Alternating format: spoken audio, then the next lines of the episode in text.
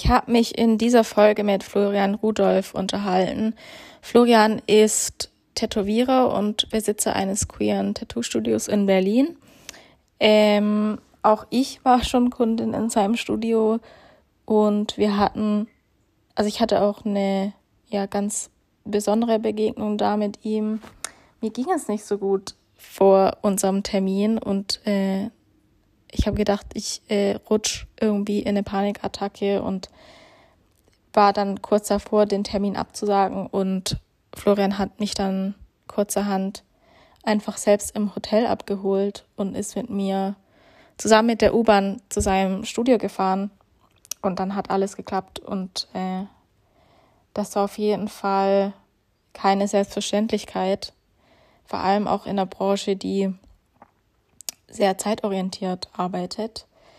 Und deshalb habe ich Florian ausgewählt für das Interview, weil ich ihn auch gerne noch ein paar Fragen stellen wollte zum, zu dem Beruf des Tätowierers, zu der Verantwortung, die man als Tätowierer trägt, ähm, natürlich auch äh, zu Florians persönlichem Werdegang, zu seiner Vision, ähm, was das Tätowieren für ihn auch tiefergehend bedeutet. Und wir haben auch so ein bisschen über kulturelle Aneignung gesprochen. Und ich habe auf jeden Fall ziemlich inspirierende Antworten erhalten.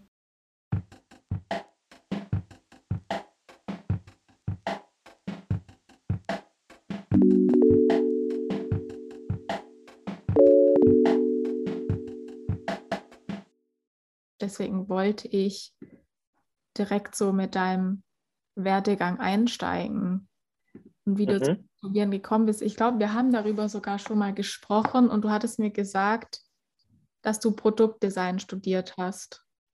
Eigentlich. Genau, ich habe ja genau, ich habe äh, einen Master in Produktdesign gemacht.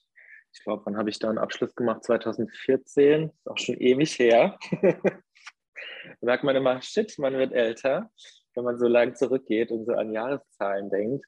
Ähm, genau, das habe ich, den, den Masterabschluss habe ich in Saarbrücken gemacht und bin dann nach Berlin gezogen, zwei, anderthalb Jahre, anderthalb, zwei Jahre später. Genau, 2016.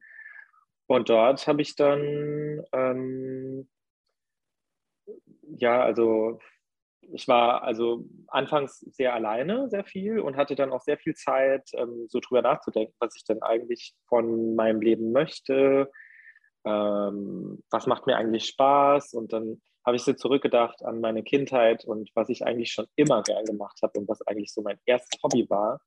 Und das war Zeichnen. Und dann habe ich mich so gefragt, warum habe ich das eigentlich so vernachlässigt? Das war was, was wo es greifbar überhaupt gar keinen Grund dafür gab, dass mir das gefällt, aber es war da und es war so eine Intuition. Ähm, und dann dachte ich, okay, jetzt fange ich einfach mal an, mehr zu zeichnen und auch äh, anzubieten, diese Zeichnungen zu tätowieren. Und dann sind eigentlich doch recht schnell Leute drauf aufgesprungen. Also ich hatte das bei Instagram dann hochgeladen. Damals hat Instagram noch ganz gut funktioniert. genau, und ähm, dann hatte ich echt so ein paar ja, Freiwillige, die ähm, dann gerne was haben wollten und dadurch konnte ich dann auch viel üben, was ziemlich gut war.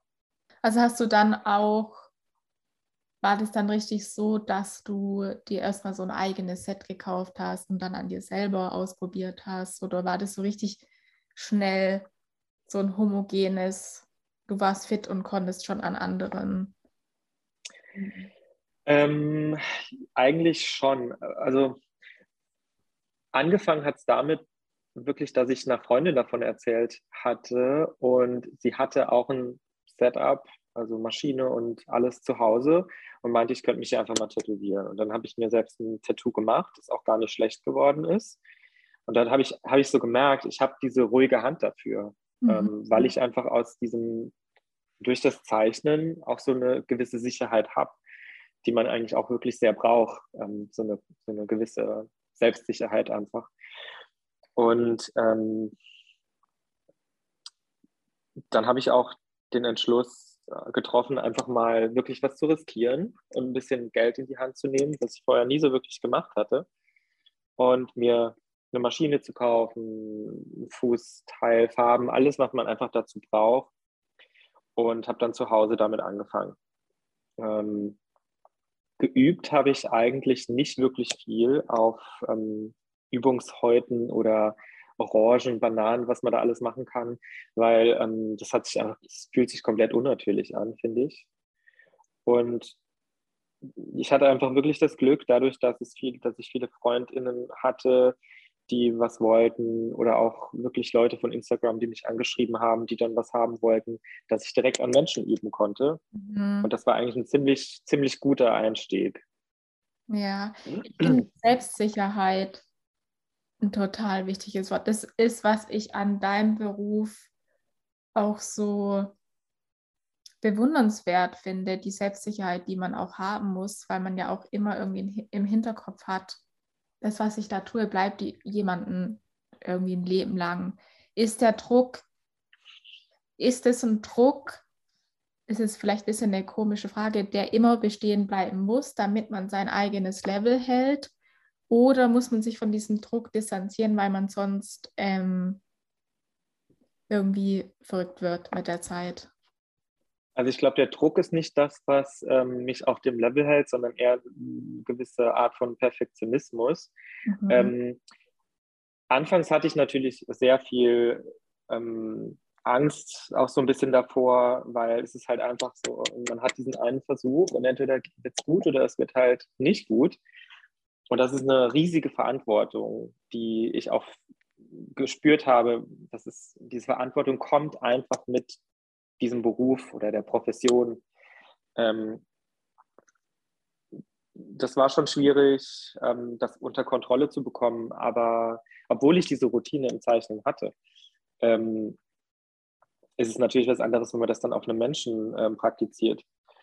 Aber über die Zeit habe ich einfach gemerkt, dass, dass das einfach da, das entwickelt sich einfach. Man wird immer sicherer, man versteht das Medium Haut besser und bekommt einfach ein besseres Gefühl dafür. Und mittlerweile habe ich überhaupt gar keine, gar keine Bedenken mehr. Ähm, das hat sich aber auch relativ schnell gelegt. Bestimmt so nach einem Jahr war ich da schon sicherer, obwohl ich immer noch nicht ansatzweise perfekt war als Anfänger. Ja, und ähm, dann hast du erstmal in einem Studio gearbeitet, oder? Genau. Es, ging auch sehr schnell. Mir wurde ein Guestspot angeboten mhm. oder nee, das stimmt gar nicht. Es wurde mir direkt eine Residency, also ein fester Arbeitsplatz in einem Hamburger Studio angeboten. Mhm. Ich bin dort auch zum Interview. Ähm, meinte dann aber direkt, dass ich mir nicht vorstellen kann, nach Hamburg zu ziehen, weil ich gerade erst nach Berlin bin, aber gerne regelmäßig kommen würde und dort meine Termine abarbeiten würde. Das war, das war auch für die okay.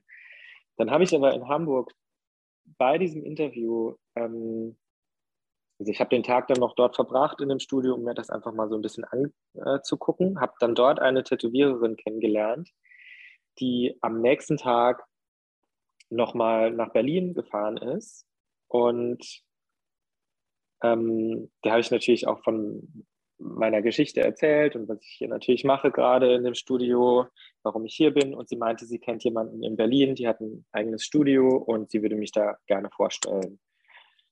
Und dann ja, bin ich eine Nacht in Hamburg geblieben, ganz ungeplant, habe den Bus die verfallen lassen und bin am nächsten Tag mit ihr nach Berlin und sie hat mich dann dort vorgestellt und dann bekam ich schon ein paar Tage später die Zusage, dass ich dort anfangen kann. Mhm. Und dann hast du, ich glaube, also auf deiner Website steht 2018, aber ich glaube, es war schon 2017, dein eigenes Studio gegründet in Berlin. Kann das sein? Mm, nee, es war 18. Februar 2018. Genau, weil es sind jetzt im Februar sind es vier Jahre. Glaube ich zumindest. Ich weiß, ich war doch, ich weiß, dass ich, dass ich glaube, die dritte Kundin oder so war in deinem. Und ich dachte, es war 2017, aber ist jetzt auch egal, es war 2018. ich, ich glaube 18, aber echt, warst du, warst du so am Anfang schon da? Ja, mit die, die Hand mit dem Auge. Ja, genau.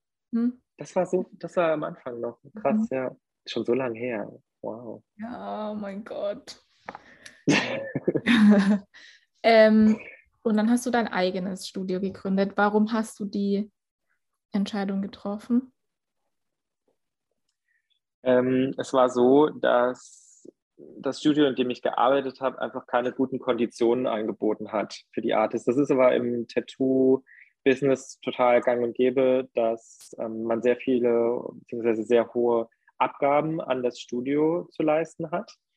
Ähm, ja, was aber dazu führt, dass man sehr viel arbeitet und am Endeffekt nicht genug raus hat. Und wenn man dann noch seine Steuererklärung macht, dann habe zumindest ich mich gefragt, warum ich überhaupt in diesem Studio arbeite. Ähm, es, kam, es war auch aus persönlichen Gründen nicht mehr schön und ähm, es hat sich nicht gut angefühlt. Äh, der Vibe war einfach nicht so gut.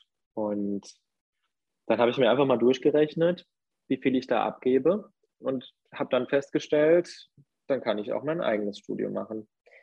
So war es dann auch. Das ging auch wirklich sehr schnell. Äh, habe da auch sehr schnell ein schönes Studio gefunden. Du warst ja schon da. Ist ja ganz nice. und, und ja, und dann habe ich es hab einfach gewagt. Das war, ich habe es einfach gemacht. Und dann hatte ich auch schon eine ähm, befreundete Tätowiererin, die mitgekommen, also mit mir gekommen ist, äh, weil die auch nicht mehr in dem Studio sein wollte. Und ja, hat es dann mit mir angefangen, so aufzubauen. Und dann kamen nochmal Leute dazu. Ja. Ich finde das auch total interessant und schön, weil dein Studio ist so eine, wie soll ich sagen, so eine Verräumlichung von deiner Vision irgendwie, wie als wäre das, wäre das so weitergegangen in die Räumlichkeiten. Und das ist dann so vollendet Mhm. irgendwie, weil alles zusammenpasst und so. Ja, das hast du schon, Ja. hast du schon irgendwie sehr gut ausgedrückt. Ich hatte, also das Wort Verräumlichung hätte ich so eigentlich nicht noch nie, äh, habe ich noch nie so benutzt in dem Kontext, aber es stimmt voll. Ähm, weil, ja, du hast voll recht, weil mein Stil, also nicht nur meine, mein Hintergrund als Interior Designer, Schrägstrich Produktdesigner, sondern auch meine Interessen, die sich in meinem Tätowieren widerspiegeln, das alles vereint, spiegelt sich wieder in der Räumlichkeit Mhm. wieder. Mhm. Ja, das, das stimmt schon. Also es ist sehr viel, es ist sehr viel von meiner Identität, nicht nur im Tätowieren, in meinen Motiven, sondern auch in meinem ganzen Studio. Ja, und das ist auch irgendwie Teil deiner Arbeit. Also so nehme ich das wahr. Und das ist Ja. total schön, Ja. dass das so ist. Ähm, ich wollte dich fragen, wie, wie du so arbeitest und ob du so, weil es gibt ja oft diese, dieses Künstlerklischee, so man hat Notizbücher und, und tut dann da so vor sich hin zeichnen und ist in seiner Welt und hat seine Eigenheiten und Dinge, die man macht. Ähm, hast du sowas? Mhm. Also hast du bestimmte so Arbeitsschritte oder Handlungen, ähm, die du oder so Eigenheiten, die du hast in deiner Arbeit? Also ich würde sagen, dass ich mir schon über die Jahre so eine gewisse Routine angeeignet habe, wie ich meine Motive kreiere.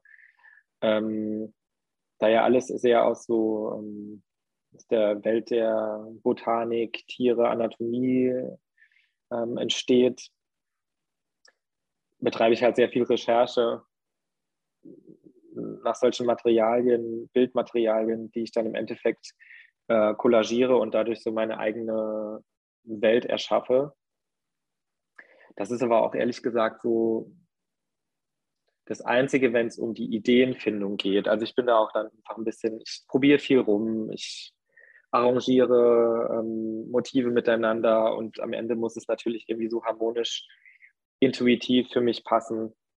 Das ist dann aber auch einfach so ein Gefühl. Es ging ja auch jetzt eher so um die, um die Arbeits-, also um die Ideenfindung oder die, die Kreation von Motiven. Ne? Ja. Das ist eigentlich schon das und Inspiration finde ich immer irgendwo. Also wenn ich irgendwo mir was angucke und dann sehe ich was anderes dazu, dann denke ich mir, ach komm, jetzt klatsche ich das mal zusammen und gucke, was draus wird. Ähm, aber trotzdem möchte ich schon erreichen, zumindest meistens, dass meine Motive auch eine gewisse Aussagekraft haben. Es geht natürlich nicht bei jedem Motiv. Manchmal macht man ja, mache ich auch nur eine simple Pflanze oder ein Tier. Das hat natürlich für mich auch eine Bedeutung. Ähm, aber ähm, wenn, ich, wenn ich solche Motive kreiere, kollagiere, dann bekommt das auch schon fast so ein bisschen poetischen Charakter oder auch einen Charakter, der mit meiner mit meinen Moralvorstellungen einhergeht. Das ist ja auch immer ähm, die Frage, die ist ja auch bei jedem Tätowierer irgendwie unterschiedlich, glaube ich ähm, was die eigenen Vorstellungen angeht oder die eigene Vision und dann die von dem Kunden. Also ich glaube, viele, es gibt viele Tätowierer, die auch einfach äh, Motive tätowieren, die sie nicht selber gezeichnet haben. Es gibt Tätowierer, die ausschließlich nur ihre eigene Vision tätowieren. Wie ist das bei dir und wie wichtig ist Bei mir? Ja. Mir ist, es, mir ist es mega wichtig, dass ich nur meine Arbeit tätowiere. Also es kann natürlich auch ein Kunde oder eine Kundin an mich rantreten mit einem Wunsch und wenn das in mein Gestaltungsspektrum passt, dann mache ich das natürlich auch gerne. Am liebsten mache ich Flashs, also ähm, Zeichnungen, die ich selbst schon im Vorfeld gemacht habe. Generell arbeite ich aber auch referenzbasiert. Das ist einfach Teil meiner Arbeit, dass ich mir die Referenzen anschaue und die, wie gesagt, kollagiere und da nochmal meinen eigenen Touch reinbringe, was die Motive sehr nah wirklich an äh, diese alten Illustrationen aus Büchern halt heranbringt. Und das ist einfach so ein Look, der mir sehr gut gefällt, den ich auch gerne beibehalten möchte. Aber mir ist es sehr, sehr wichtig, meine eigene Vision durchzuführen. Ja. Weil das ist einfach Teil meiner kreativen Arbeit. Ich möchte wirklich, dass die Menschen ein Stück von mir auch bekommen. Ähm, jedes Tattoo ist auf eine Weise legitim, jede Anfrage ist auf eine gewisse Weise legitim, aber es gibt auch manche KundInnen, die gar nicht wirklich verstehen, in welcher Welt ich mich bewege und dann zum Beispiel fragen, ich hätte gerne ein Outline-Tattoo, also nur eine dünne Linie oder ähm, schicken mir dann ein Foto mit von einem Tattoo, das sie auf Pinterest zum Beispiel gesehen haben was, wie gesagt, alles völlig legitim ist und jeder hat seine eigene, seine eigene Vorstellung und Geschmack. Aber das ist nichts, was mit meiner Arbeit zu tun hat. Und das muss ich dann auch leider ablehnen. Das ist ja auch wichtig für einen selber, dass die Arbeit authentisch bleibt, ist ja das Ziel überhaupt. Genau. Ja, genau. Und gibt es sonst noch Dinge, die du ablehnst? Auf jeden Fall ähm, politische Motive, natürlich, auch kulturelle Motive, ähm, weil ich denke, dass, du hast ja gerade authentisch gesagt, das ist ein sehr gutes Wort, ähm, ich kann einfach die Formsprache oder die Kultur ähm, nicht so authentisch rüberbringen wie eine Person, die selbst aus dieser Kultur stammt. Das heißt, wenn, um es einfach an einem Beispiel ähm, leichter zu machen, wenn jetzt jemand zum Beispiel ein Maori-Muster haben möchte, dann ist die Person auf jeden Fall bei mir an der falschen Stelle, weil ich möchte auch keinen Profit aus der Kultur, aus, aus einer anderen Kultur schlagen. Das ist natürlich so ein ähm, Aspekt, der unter dieses Cultural Appropriation fällt. Ähm, Aneignung von anderen Kulturen, daraus Profit schlagen. Das ist was, wovon ich mich auf jeden Fall klar distanzieren möchte. Man kann sich, finde ich, immer irgendwie Inspiration nehmen und Dinge anders machen. Das finde ich legitim. Man kann ja auch das Rad nicht neu erfinden. Und wenn man irgendwelche Tribals zum Beispiel macht, was ich jetzt nicht machen würde, kann man die aber immer neu erfinden oder so. Aber ähm, ich würde jetzt nie genau irgendwie sowas übernehmen oder machen. Oder auch einen chinesischen Drachen ist auch was, wo ich denke, da gibt es mit Sicherheit eine Person, die asiatischer, chinesischer Abstammung ist, die das einfach voll lebt und mega geil macht. Mhm. Und dann hast du, dann kriegst du wirklich was richtig Authentisches. Ich könnte das gar nicht. Mhm. Ja, du hast ja. gerade gesagt, dass es dir wichtig ist beim Tätowieren, dass, äh, dass du auch deinem Gegenüber dann was mitgibst. Ähm, mit der Tätowierung sozusagen von dir. Mhm. Was bedeutet das Tätowieren für dich auf einer tieferen Ebene? Ist es was Spirituelles oder überhaupt nicht? Oder was dazwischen? Oder doch, es hat schon eigentlich, finde ich, viele Ebenen für mich. Ähm, einmal ist es so, dass es eine Art ähm, Vererbungsgedanke ist, dass ich praktisch, das klingt jetzt ein bisschen weird, aber dass ich praktisch mein Erbgut auf eine andere Art und Weise weitergebe. Mhm. Ähm, ich möchte keine Kinder haben, ich möchte nichts in die Welt setzen, aber ich möchte mich als Person und meine Welt ähm, sozusagen meine DNA auf andere Art und Weise den Menschen weitergeben und irgendwas hinterlassen. Zumindest für eine gewisse Zeit, aber ohne dass ich dabei meinem Umfeld schade. Und wenn ich ein Tattoo mache, das ist ein, man sagt zwar, ein Tattoo ist ewig, aber nee, irgendwann stirbt der Mensch und dann ist das Tattoo auch wieder weg. Und das finde ich so das Interessante daran, dass man für einen gewissen man hat natürlich ähm, für ein, wenn man sich nicht entscheidet, dass man es wegmachen lässt, hat man sein ganzes Leben lang dieses Tattoo bei sich. Ja, bis zum Ende des Lebens. Und das ist für mich auch ein sehr großer ähm, Vertrauensbeweis, den mir jemand entgegenbringen kann. Und das ist für mich, dann, dann kommt es so auf diese spirituelle Ebene wo ich dann auch beim Tätowieren immer so ein bisschen diese Verbindung halt merke. Man unterhält sich ich unterhalte mich mit Menschen. Ich lerne was über, über also ich lerne die Menschen so ein bisschen kennen. Ähm, ich weiß, was die machen. Ich weiß, wie die, wie, die, wie die denken ein bisschen. Die erzählen mir sehr viele persönliche Sachen. Man kann sich austauschen, voneinander lernen.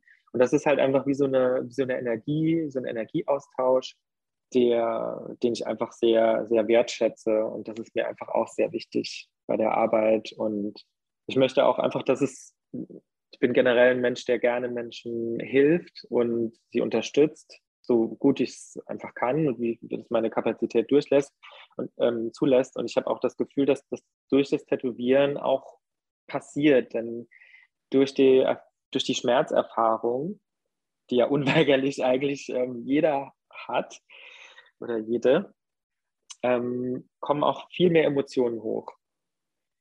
Ähm, ich habe oft oder ich hatte auch des Öfteren schon Menschen, die mir ganz teilweise tragische Geschichten erzählt hatten, ähm, Menschen, die geweint haben, dass man auch eine Pause machen musste. Und das sind alles Dinge, die in meinem Raum, den ich selbst ja auch als sehr sicheren Safe Space, also bezeichne, völlig okay ist.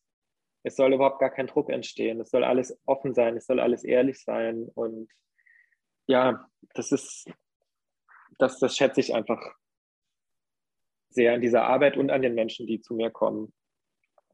Und du hast es ja auch schon erlebt, dass ich da vielleicht ein bisschen anders ticke als, als manch ich kann mir sehr gut vorstellen, dass es halt andere TätowiererInnen gibt, die dann bei weitem nicht so reagiert hätten.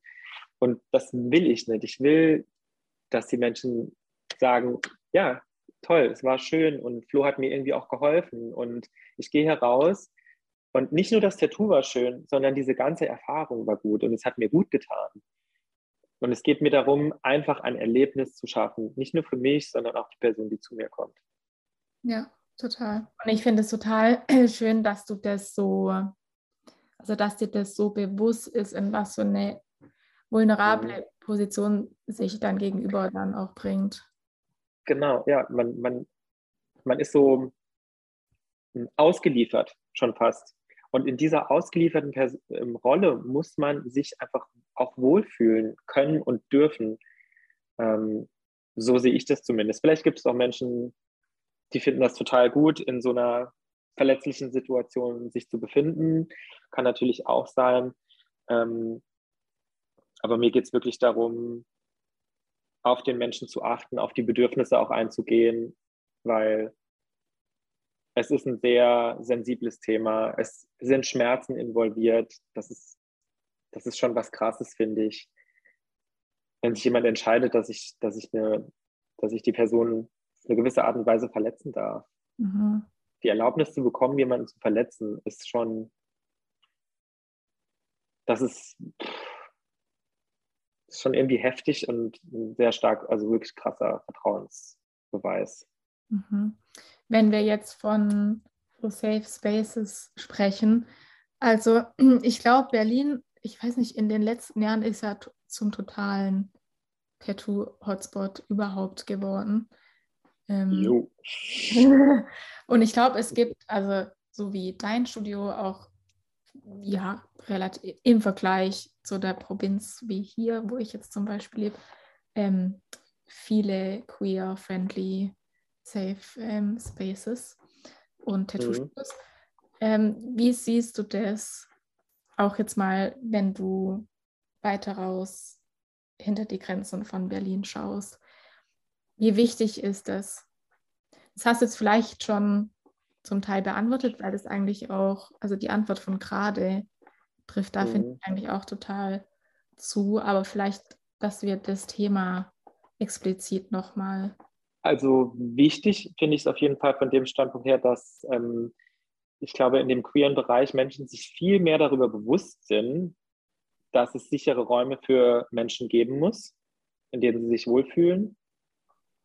Ich glaube aber, dass diese Ansammlung an queeren TätowiererInnen sich hauptsächlich in größeren Städten aufhält. Berlin ist natürlich meiner Meinung nach und auch aus persönlicher Erfahrung und Connections her der das eine der oder der beste Ort auf der Welt, an dem ja. man sich tätowieren lassen kann, ja. vor allem äh, in der queeren Szene, die ja. da sehr groß ist. Wenn man natürlich außerhalb von Berlin mal schaut, es gibt natürlich auch vereinzelt immer mal wieder äh, auch queere TätowiererInnen, aber von explizit Studios, queeren Studios es ist, glaube ich, schwieriger, weil auch in den Provinzen oder kleineren Städten sich das Thema Queer noch nicht so krass etabliert hat. Der Bedarf ist mit Sicherheit da. Wir sind da schon sehr privilegiert, weil Berlin ist halt schon echt krass, was ja. das angeht. Okay, jetzt komme ich zu meiner letzten Frage, die ich immer. Ach schon? Ja, schon. ähm, die ich immer stelle bei jedem Interview. Was wünschst du dir für die Zukunft? Kannst du ganz offen beantworten ist auch nichts, kann auch eine ganz andere, jetzt in eine ganz andere Richtung gehen. Ich wünsche mir für die Zukunft, dass Menschen generell ein verstärktes Bewusstsein gegenüber ihrer Umwelt haben. Sei es in Bezug auf zwischenmenschliche Beziehungen oder ähm, in Bezug auf das Thema Tiere, Tierwohl, Umwelt, wie gehe ich mit meiner, wie gehe ich mit der Natur um ähm, und vor allem, wie gehe ich mit mir selbst um. Also wie gütig bin ich zu mir selbst, zu reflektieren, ähm, wo man einfach im Leben steht und ähm, das klingt jetzt super cheesy, aber wenn man sich selbst einfach keine Güte entgegenbringt, dann kann man das anderen Menschen oder Lebensformen generell einfach auch nicht. Ähm, und das würde ich mir einfach wünschen, dass Menschen ein bisschen mehr auf sich achten ähm, und sich da vielleicht auch in der Gesellschaft oder auch ähm, der Systemebene ein bisschen was verändert. Wünsche ich mir auch. ja, ne? Ja, wünsche ich mir auch. Wäre ganz geil. Ja, ist doch so. Guck mal, wenn du, keine Ahnung, wenn du einfach nett, netter zu dir selbst bist und über dich nachdenkst und dich wirklich hinterfragst, was tut dir gut, was finde ich scheiße, wie möchte ich behandelt werden, dann kannst du auch anderen Menschen viel, ähm, anderen Menschen viel besser gegenübertreten oder fairer und offener auch. Offenheit finde ich auch einfach super wichtig. Bedürfnisse, das wünsche ich wirklich jedem, Bedürfnisse äußern zu können. Zu sagen, so, das ist meine Grenze und dann akzeptiert man das, ist voll okay. Ja. Soll okay sein.